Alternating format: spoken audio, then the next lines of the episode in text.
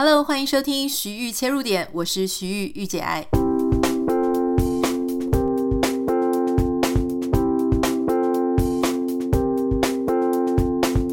我必须要承认一件事情，就是大家在 Apple Podcast 给我的留言呢，其实我是现在才看到，真的很抱歉。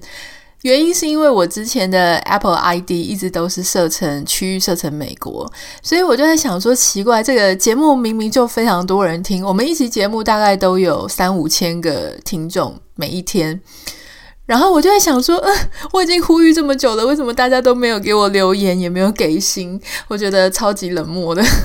觉得暗自伤心。后来因为我要下载一个 App，那个 App 是我必须要把我的 Region 换成台湾。所以我就换一下台湾，这个时候我又跑去排行榜看，才发现说哦，原来当地点换了之后，整个 Podcast 的排行榜啊，我看到他推播的节目，还有就是我自己节目下面的星还有留言都跑出来了，然后我整个大傻眼，跑去跟我老公讲说：天呐天呐，原来大家有给我留言，不是就是不是大家很冷漠，真的很抱歉，就误会了大家这样。所以非常谢谢你们，到现在为止，差不多前两天我才发现这件有点夸张的事情，这样子真的是很抱歉。所以大家可以放心留言给我，我现在真的看得到了，好，很开心，就是说看到大家那么温暖哈。当然还有就是很多人会在 Instagram 上留言给我，因为 Instagram 上我其实还蛮常看他的私讯的。呃，就是如果是 Facebook，因为常常会掺杂很多工作相关的事情，所以有时候诶一处理分个心就会看过然后忘记。所以大家如果在 Podcast 上面，我们做一下分流哈。如果大家是听到 Podcast 东西，然后觉得你很有兴趣，然后很想要跟我分享你的听后感想，或是你纯粹想要鼓励我，你也可以用 Instagram 来做私讯给我。我的 Instagram 账号是 Anita 点 Writer，A N I T A 点 W R I T E R。那如果你真的听不是很懂，或者不是很记得我的这个 Instagram 账号的话，你可以写 email 给我，我的 email 有留在节目的简介栏里面，所以你可以用写 email 来问我我的 Instagram 账号，因为呃之前就有海外地区的一些朋友呢，他们会写来问我。好，然后我觉得非常有趣的事情是，很多听众在 Instagram 上留言给我，就是跟我讲说。我的声音非常助眠，我不太知道你现在在听，或是你平常在听我们节目的时候，到底是早上很清醒的时候呢，还是晚上睡前？我从我这个后台里面看到大家平常听的时间是早上七点，我觉得这时间有点怪，所以我有点不太确定，说是因为我的时区不一样，这个我就不是很确定哈，不知道是他的时区是判断是。呃，美西就是我这边加州时间早上七点，那就是你们晚上十点啊，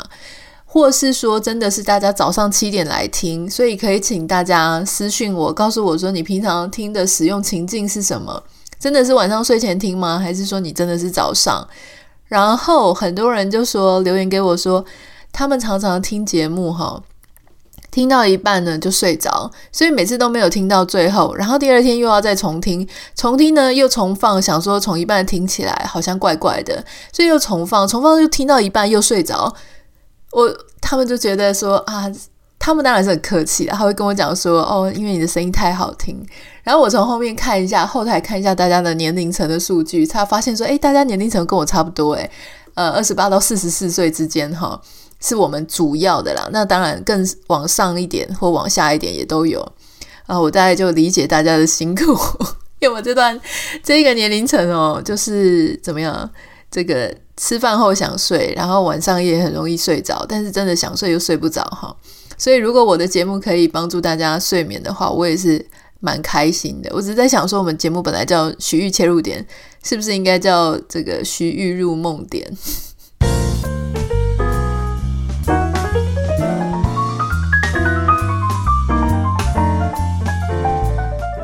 好，听一段小小的音乐，希望你现在还醒着哦。如果没有醒着，没有关系，明天再继续重听一下哈。今天要跟大家来聊一件事情，那这个是关于叫做十年后的你哈。我想每一个人，我们够幸运的话，我们都会活到十年后。那当然，这一次要录这个主题呢，跟我最近在上的线上课程有关系。还有就是，我收到一个网友的来信，他是写讯息到我的脸书粉丝团哦，这、是一个署名为呃迷惘的三十一岁老少女。好，在我看来，三十一岁还是蛮少女的啦。如果呃。其实三十一岁，也就是我开始经营粉丝团，然后出书的那一年。大家知道，我那一年其实发生蛮多事情的，呃，很糟糕的一年，但也是我人生开始第二阶段的的刚开始的那一年。所以看到署名是三十一岁的时候，我心中真是百感交集哈。好，这位女网友呢，她提到一件事情哦，她是有一个困扰，我觉得要用文字回呢，呃。有一点长，而且我相信，也许很多人有这个问题，然后刚好可以融入今天的主题，所以我想要先跟大家分享一下她的来信哈。主要我稍微简化一下她的问题，主要就是他说他现在在他的公司待了六年，感觉到已经没有热情了，公司里面有一个老屁股员工。常常会偷偷把自己不顺眼、看不顺眼的人弄走，所以其实我相信，在这样子的工作环境里面呢，其实每个人应该压力都很大。然后你身边又有一个你看起来不是很认同的人，但是你又不敢得罪他。但是好处就是这一份工作呢，非常自由，不用上下班打卡，也不用进办公室哈。所以这个来信的女孩子，迷惘的老少女，她说她可以利用平日的时间，诶，甚至考取了这个。英文的证照，可是问题就是她其实，因为她已经做六年了，非常老鸟，所以她已经没有热情，也觉得很厌倦，可以随时走人。那事实上，他最近也面试到一个国外业务的工作，公司老实说，只多了他现在的工作一点点钱，大概一千块左右。可是必须要天天进公司，朝九晚五。那等到疫情之后呢，也可以飞飞这个欧美。听起来还可以，但是好像也没有那么喜欢这份工作。我看他的文字，他自己形容这份工作其实，呃，可以让他跳脱他原本那个旧公司的环境啊。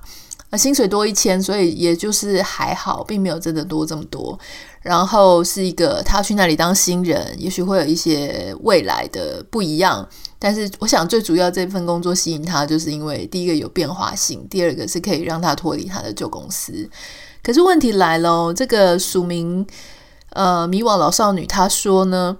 可是明年她又会嫁到美国来，所以在这个不上不下的时间里呢，他不知道他该怎么做选择，应该是要留在他已经没有兴趣的公司，还是要换新公司，还是他应该要做什么样子的改变？是不是应该要去学习新技能？好，所以他就问我说，如果是我，我会怎么做呢？呃。我我觉得很明显，他的人生现在站在一个十字路口上哦，他或是在他那个状态下，他觉得这是一个非常难呃解决的一个很难很两难或三难的一个选择。我其实看到他这个讯息，我就很想要跟大家分享我今天想要跟大家分享的事情哈，就是说，当我们在面对一个人生的难题，或是在面对一个很困难的处境，不知道该怎么选择的时候呢，我会建议大家训练自己一个思考，就是把眼光放远，好，不要去急着想要解决你眼下觉得已经受不了的难题。那，除非这个受不了的是受不了到你已经觉得这个人世间没有意义，然后很忧郁，就即时上心里就是看不开的这个问题。如果不是这样，你只是觉得很难受哈，就是还要忍一下。我相信这个。来信的这个粉丝，他其实并没有来信的这个听众，他并没有到一个他活不下去的一个状态，他就是觉得很烦了啊！我想我们都遇过这种在办公室里面很烦的状况，对吧？我相信现在在听节目的你，一定多多少少你都会觉得某个职场或某个状态，你觉得超烦的，呃。在回答他的这个问题之前，哈，我想要先跟大家谈一下我们今天的一个，我想要给大家让大家了解、让大家吸收的一个一个讯息。呃，在这个最近我开始在上一个线上的课程，它叫做 Future Thinking，它是 Coursera 里面的一个课程。当然，它这个未来思考、思考未来，哈，这个主题它其实是呃，相对于说我们现在常常着眼于解决当下的问题所存在的，在呃好几年前呢，曾经有一位社会学者啊，一九七八年的时候，一个社会学者他讲了一句话，他说呢，其实当代社会、现代我们的社会都一直很痛苦于说我们。被当下眼前暂时性的这些精疲力竭的精疲力竭的事情，搞得我们根本没有时间去，没有时间也没有空间去思考未来。啊，这位学者叫做 Alice Balding。那他有提到说，如果一个人他心理上已经眼前这个眼前的事情已经让他的精神上无法呼吸，那他真的没有空间，也没有余裕再去思考关于未来。我想他讲的完全没有错。其实你看，我们其实平常生活在这个社会里面呢，尤其是台湾，台湾的工作时间非常的长。很多人就说啊，台湾什么呃少子化啦，不想生啊，生育率降低啊，然后什么亲密行为的比率也降低。可是老实说，我我自己一直认为，亲密行为跟你这个国家工作时间的时长是有绝对的关系的。如果你每天你都必须早上七点起来，然后开始做，开始梳洗啊、盥洗，然后你到八九点要出去跟大家挤那种非常拥挤的，或是不管是骑摩托车啦，或者你是坐捷运呢，然后你要去上班。如果是大都会地区呢，比方说台北，我自己的经验是我我不知道是我自己特别衰，还是说大家跟我。情况差不多，我猜是差不多啦。就是平常一定要搞到七八点才会下班啊，甚至很惨的话，就是九点、十点，甚至到半夜哈，常常都加班。就算是回到家里，你还是可能 Line 一直会有工作上的讯息，或是你还是要 check 一下你的公司的信箱。甚至在六日的时候呢，你都很难好好休息。如果是这样的状态，你礼拜一到礼拜五根本没办法放松嘛，因为你放松。人要放松，不是说你今天下班你就心情马上放松，通常一定要大概两三个小时，甚至半天以上的时间之后，你那种很紧绷的情绪才会慢慢慢慢的释放。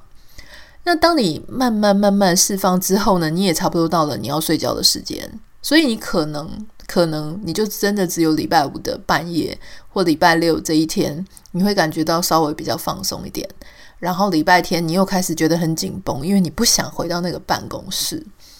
如果我们长此以往都在这样子的状态下呢，我真的不太觉得大家有什么思考能力，要去想什么未来的事情啊，什么留给下一代怎么样，气候变迁怎么样，然后啊，这个社会公平正义不平等怎么样？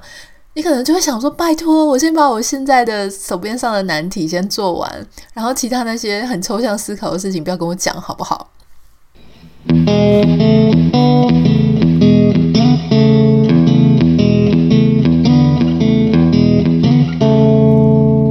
所以 BBC 之前呢，就有一篇文章提到说，short-termism 就是 short-termism 就是短期主义呢，它其实基本上是非常伤害我们现在的社会哈。所谓短期主义，就是因为我们大部分的人，因为现在工作的 tempo、工作的忙碌，还有我们的 KPI 永远都设在下一个月、下半年，然后明年非常短哈，一年其实还蛮短的。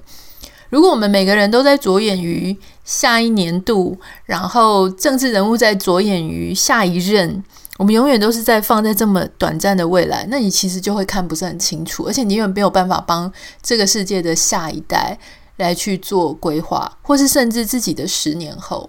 那我最近在上的课程叫 Future Thinking，就是呃思考未来。思考未来这个课程，它的主讲者是一位有在 Stanford 大学进修教育班开课的一位游戏领域的研究人员哈。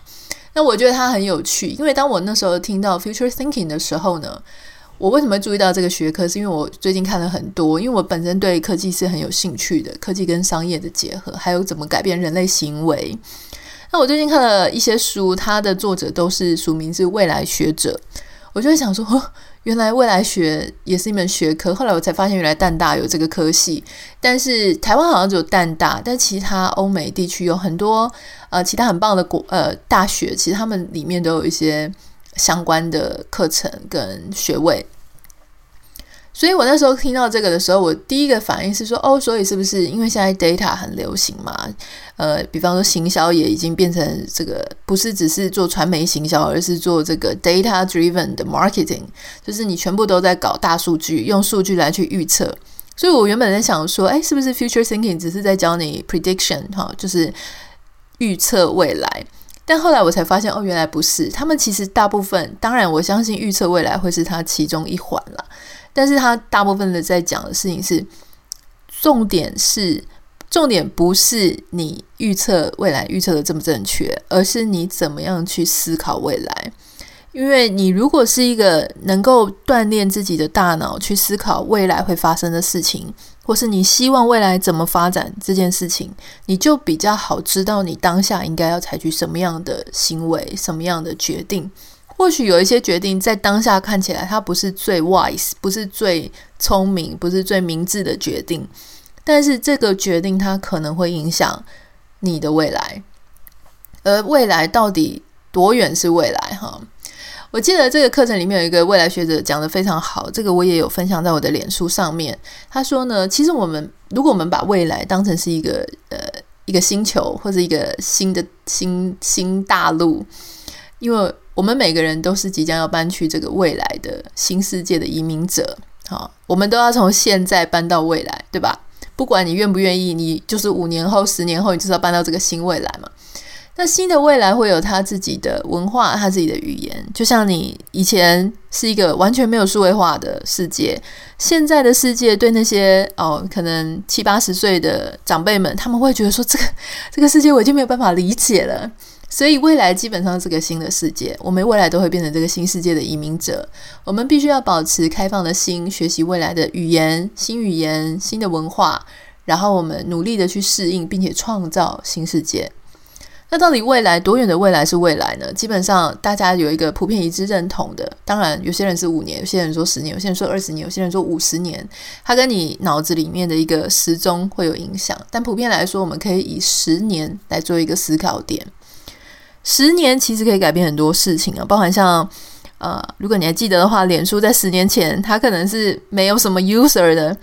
那它到十年后，它现在已经有十亿的 user。好，那包含我们的手机，十年前它可能只有五百万，全世界五百万台这个手机，现在是五十亿台手机。好，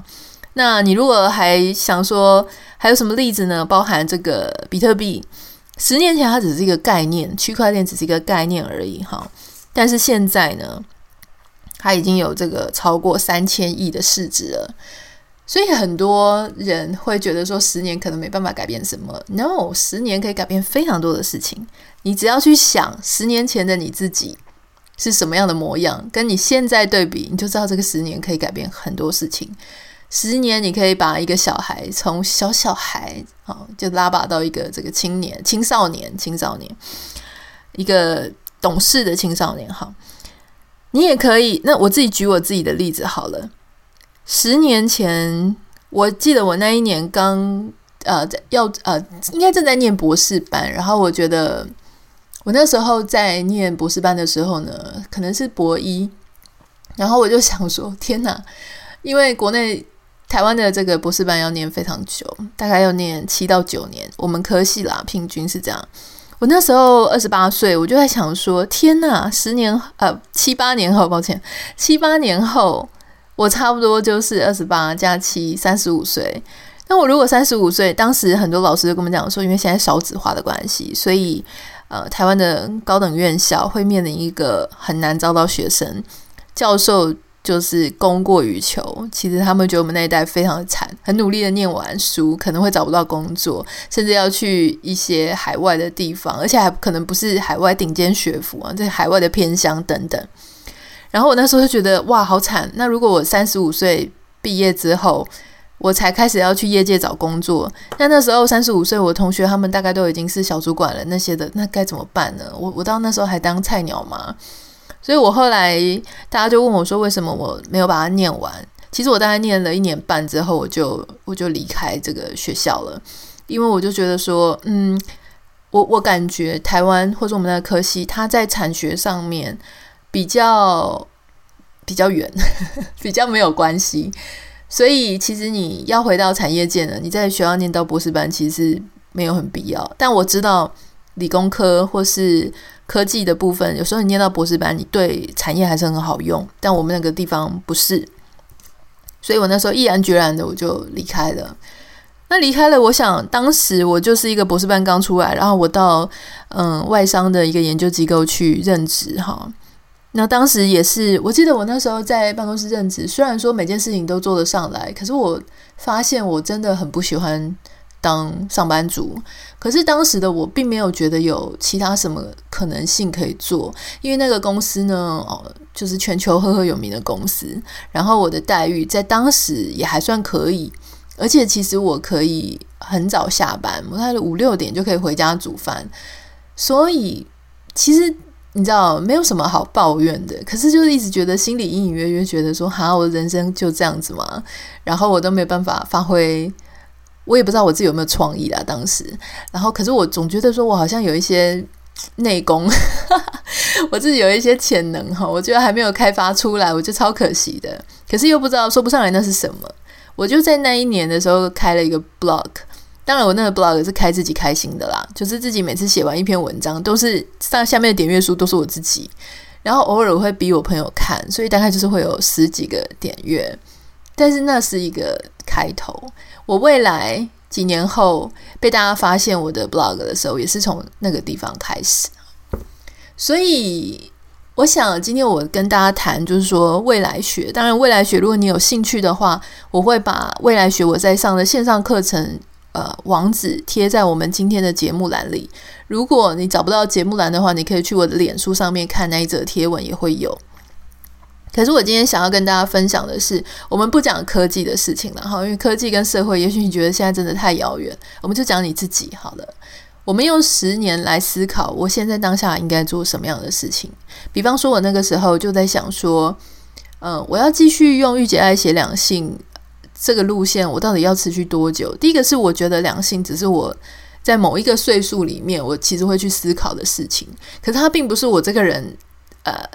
长此以往，就是我这不是我人生当中我常常去思考的事情哈，所以。在某一段时间，我把我的能量爆发完之后，我其实对这个议题真是一点兴趣都没有。所以我就在想说，那我要为了去 maintain 我这个品牌，就是御姐爱这个牌子，我要继续这样讲吗？这样讲对大家有什么帮助呢？我发现，也许对大家还是有一点帮助了，因为陆陆续续还是会收到很多人的来信。可是对我自己本身，我觉得我没有什么太高的意愿，因为我觉得这个世界上最重点。不是我去维持我这个品牌，让我品牌长久不坠，而是我到底希望我自己可以为这个社会带来什么样的改变。所以我那时候在想说，其实我个人很明显的一个特质，就是我很喜欢一直追求自己的进步。那我相信有很多人跟我一样，可是，在社群媒体上面这样的主题非常的少，就是很少人会去。呃，强调说你要自学呀、啊，你要自修啊，你要培养自己的一些呃，开发自己不同的潜能，因为这样的东西就不红嘛，不容易红，不容易蹭热度，不容易变成一个目光的焦点哈。所以我现在很开心，大家能够听我们节目听到现在，我觉得你非常的棒，因为你肯定是跟我有共鸣，对自己有期待的人，你才会这样子一直去收听我们的节目。回到这个网友的来信哈。他提到说，他现在到底应该怎么办？那如果以我这个一路上的思考逻辑来讲呢，我必须要先告诉你说，我不会现在要去二选一这两个公司。我不觉得这两个公司呢好到让我有吸引力到让我去二选一。好，因为网友你自己，你就是这位来信的朋友，你自己也自己觉得说这两个都不是你最喜欢的。好，而且你还有未来一个 plan，就是你要搬到美国来。那所以说，第一个我会思考是说，我一定要二选一吗？看起来好像不一定，因为两个没有哪一个特别的胜出。第二个是我会去想未来，就是说我接下来如果我要搬到美国，那第一个我一定会面临到什么呢？就是很多搬来美国人，如果你之前你不是有一个身份，你可以在这里合法的进入这里的公司，进在这里有收入赚钱的话。那 even 你结婚了，你都要等一阵子嘛。所以其实最好的方式，并不是你现在去什么准备证照，因为准备证照，你到这里还有好几年，你没有办法工作啊。除非说你有一些很特殊的，比方说你有一些工作的签证，或是你的很什么有有一些很特殊，比方说你嫁给这里的公民，你可能速度会比较快一点。所以如果你是一般我看到的一些很普遍的例子，就是没有办法那么快。那我觉得你最重要的事情是你要想办法。好，如果你需要这个收入的话，你需要想办法让你的收入不会被这些限呃，不会被这些限制所局限。也就是说，我会建议你可以看一下我的新书哈，就是我不是现在要特别去跟大家打广告，当然也是需要打广告了，因为我的书要出了。但是我要讲的事情是，你可以想的事情是，你要怎么样把工作带着走。就是你继续可以。不受地理疆域去限制，比方说你可以怎么样在家工作？也许你是继续让台湾的公司 hire，然但是你可以人在美国，然后做台湾的事情，或是说你其实干脆就是做 influencer，好，就是你可以有自己的品牌，个人品牌，这样子不管你到世界各地哪一个国家都 OK。如果你觉得这样是一个很不错的状况，那你就要朝这个方向。去做你现在的努力，比方说，例如说现在的公司，他能不能够接受你这样子做？那如果你完全不想要做现在的公司，那你有没有可能自己经营一个个人品牌？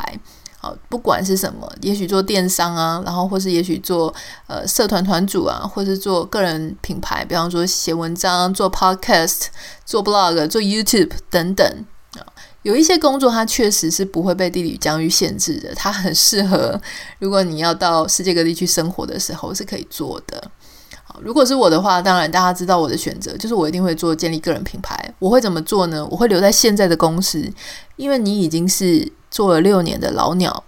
所以你很容易，而且你说你这个工作又不用去公司上班，而且又。可以有很多充实自己的时间，哈。如果是我，我会留在这个公司。反正你到新公司你也做不到半年一年嘛，那就会留在现在的公司，好好的努力去开创自己的个人品牌。这个才是我觉得对未来，如果真的要搬到海外，真正应该现在要做的事情。那如果大家有兴趣的话，不要忘记看一下今天我们提到的未来学这个课程的网址，我会贴在今天的节目简介栏里面。当然，大家如果不知道要怎么看的话，可以私讯 IG 给我。今天有一件事情要跟大家再三呼吁，就是今天的台湾今天的晚上十二点，哈，就是八月四号的凌晨啦。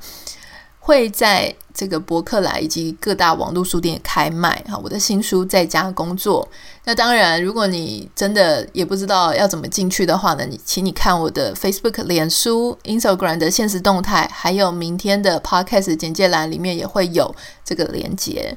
非常希望你会喜欢今天的节目哦。如果你是新朋友，那欢迎你收听我们的节目，不要忘了订阅，才会收到节目的更新。那如果你想要收到节目的通知，或是私讯我的话，你可以到我的脸书粉丝团或是 Instagram 账号。我平常比较常看 Instagram 的私讯啦，账号是 Anita 点 Writer A N I T A 点 W R I T E R。A n i t a 点 w i t r，那你要私讯我哦。如果平常只是在这个现实动态里面按这个表情符号，我可能就比较会忽略。所以如果你能够写字回应我的话呢，那其实也许我们就可以有机会来做一个交流。那最后最后要请大家帮我到 Apple 的 Podcast 下面留下五颗星，还有你想对我说的话跟留言，我会非常感谢你。那我们就下次见喽，拜拜。